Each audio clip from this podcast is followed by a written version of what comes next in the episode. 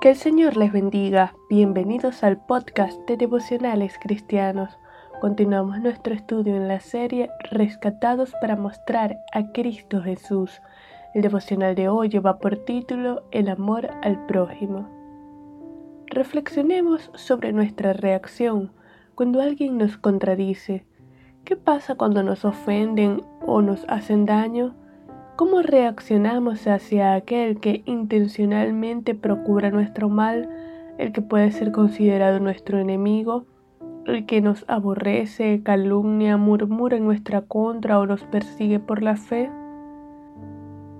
Hablar del amor al prójimo parece algo sencillo, pero cuando lo contrastamos con nuestro día a día, las relaciones interpersonales pueden llegar a ser sumamente complejas. Gracias a Dios por Cristo que nos dejó ejemplo.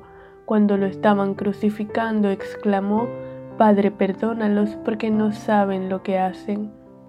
Jesús enseñó en Mateo 5:22, Pero yo os digo que cualquiera que se enoje contra su hermano será culpable de juicio, y cualquiera que diga necio a su hermano será culpable ante el concilio, y cualquiera que le diga fatuo quedará expuesto al infierno de fuego.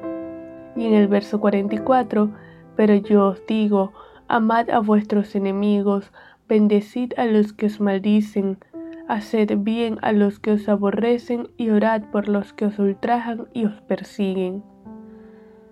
La única forma de mostrar amor al prójimo, tal como Dios demanda que lo hagamos, es con los ojos puestos en Jesús, amando a Dios por sobre todas las cosas, pues nuestras relaciones interpersonales se verán afectadas por nuestra comunión con Dios. Es importante además que cuidemos nuestro enojo, pues justo en ese momento liberamos los filtros de moral y razón y decimos todo lo que pensamos de forma hiriente. Bien decía el salmista, Examíname, oh Dios, y conoce mi corazón. Pruébame y conoce mis pensamientos, y ve si hay en mí camino de perversidad y guíame en el camino eterno. Salmo 139, versos 23 y 24.